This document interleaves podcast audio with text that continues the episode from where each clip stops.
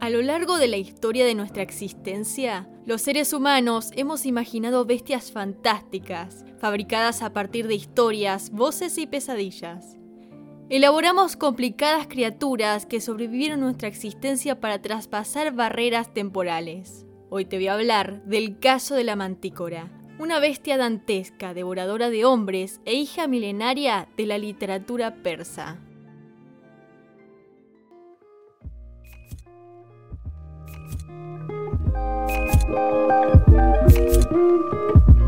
Mi nombre es Ana y esto es Crónicas del Cosmolibros, un podcast donde hablo del vasto universo literario, sus escritores y sus lectores.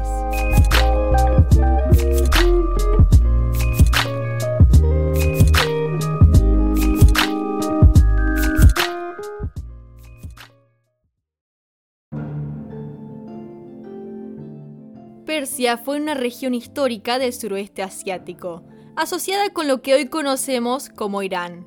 Se trataba de una de las tierras más antiguas habitadas del mundo, con asentamientos previos al 10.000 a.C.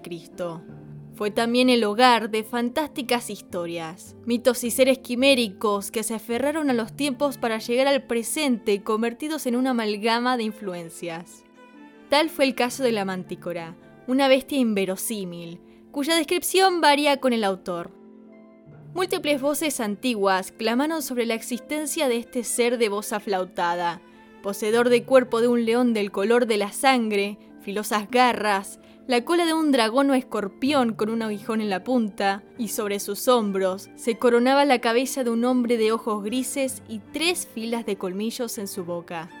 En algunos otros casos podía tener alas, cuernos, ubres bovinas, garras de águila y una cola dotada de púas que podía lanzar a grandes distancias. La mantícora era una limaña ágil y rápida. Vivía bajo la tierra y era capaz de derrotar a todos los animales excepto al león y al elefante. A este último le temía. La característica que más apesadumbraba a los que creían con fervor en su existencia era la de su voraz apetito por la carne humana. Se decía que era hábil para esconder a sus presas humanas. Su técnica de ataque se basaba en el lanzamiento de dardos venenosos provenientes de su cola para luego comer a la víctima. Durante otras ocasiones, la mantícora ocultaba su cuerpo animal en frondosos matorrales, de donde solo se podía ver su cabeza humana. Era así como los incautos humanos se acercaban a su supuesto igual, sin saber que se trataba de una trampa de la cual no saldrían con vida.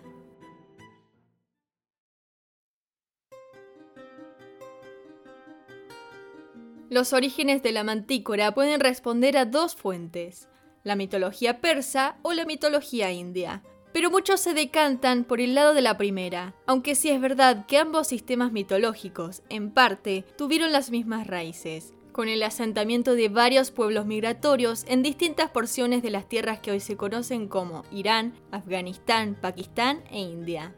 Estos grupos, que con el tiempo se subdividieron, sentaron las bases de diferentes sistemas religiosos, como el vedismo y el zoroastrismo, que compartían conceptos y seres sobrenaturales.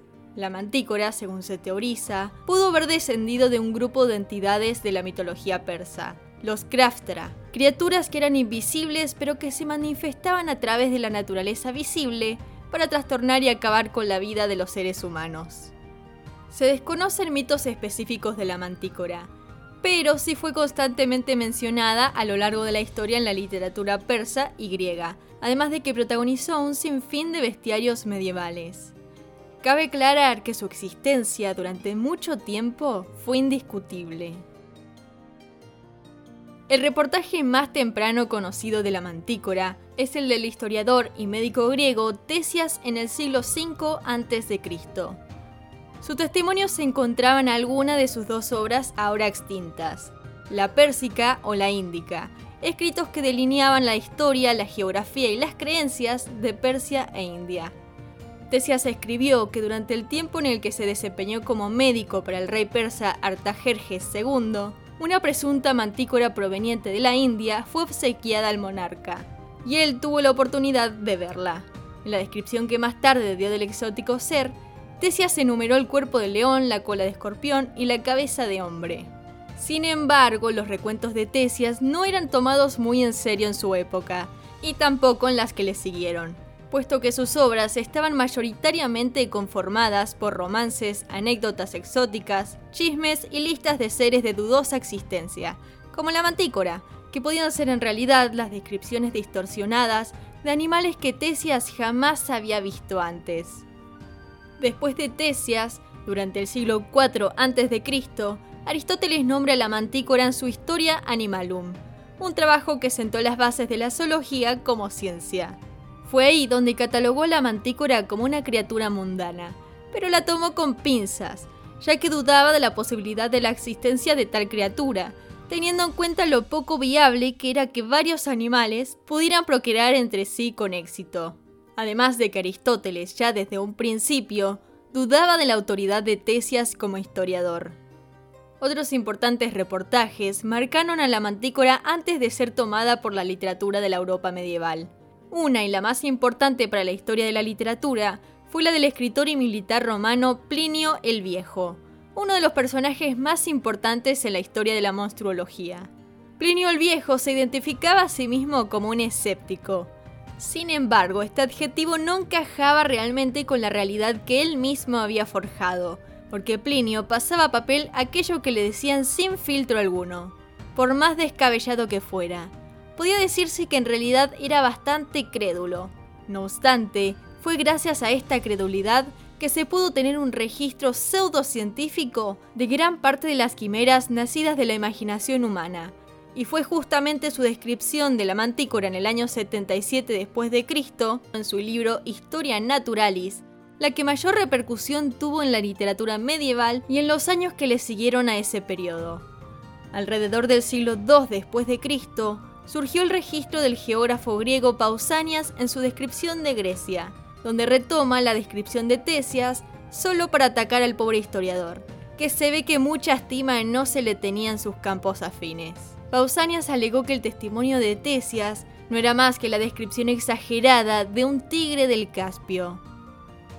Poco después, en el siglo III después de Cristo, el escritor Filóstrato de Atenas nombra también a la mantícora en su libro Vida de Apolonio de Tiana, donde argumentaba que la historia de la mantícora de Tesias era pura fantasía y que no existía tal criatura.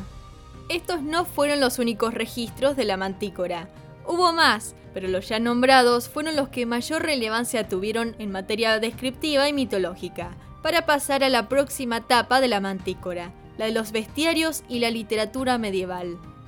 Alrededor del siglo XIII, el polímata francés Bartolomeo Anglico menciona la mantícora en su protoenciclopedia, donde la compara con un oso y remite sus orígenes a la India.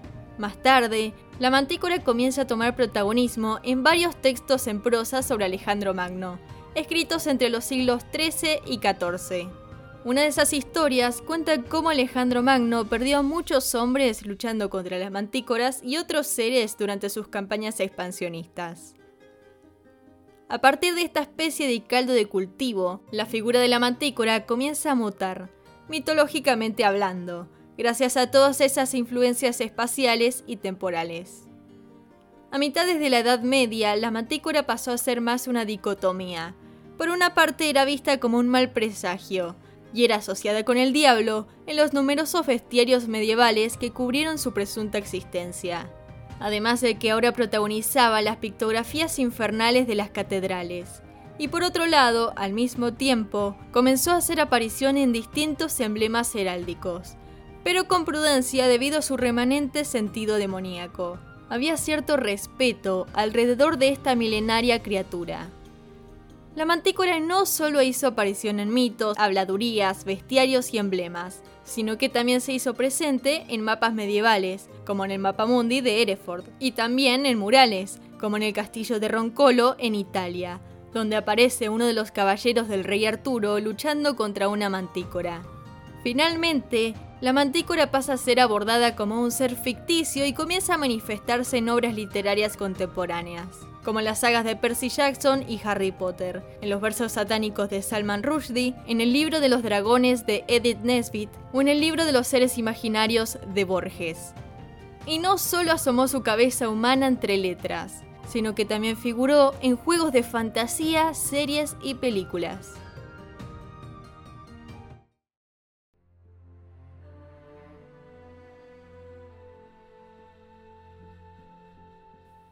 Con el tiempo, la mantícora deja de ser creída y temida, y pasa a ser un personaje más de la ficción.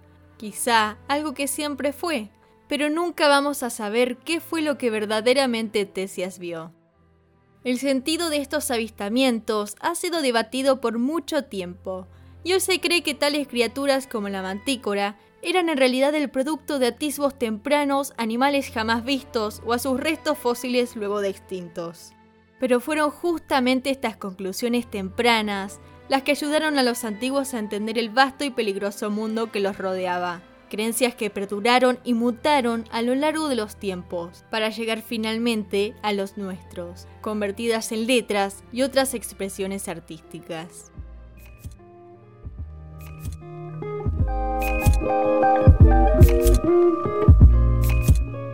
Mi nombre es Ana y esto fue Crónicas del Cosmolibros. No te olvides de seguirme en todas mis redes y te espero para la próxima.